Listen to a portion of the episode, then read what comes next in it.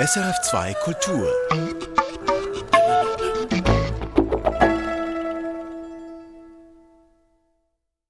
kommen. Das Frühstück. Mit Clara Buntin. Wie lief denn Ihr Gespräch, Frau Buntin? Heute? Heute war es sehr harmonisch.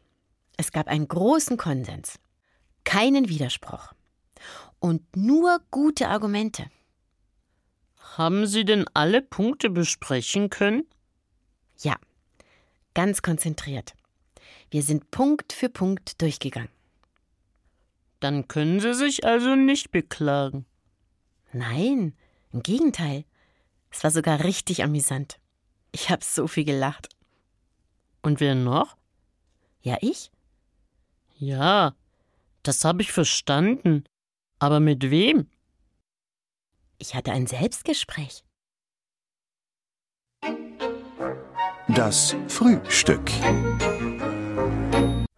Erfahren Sie mehr über unsere Sendungen auf unserer Homepage srf.ch.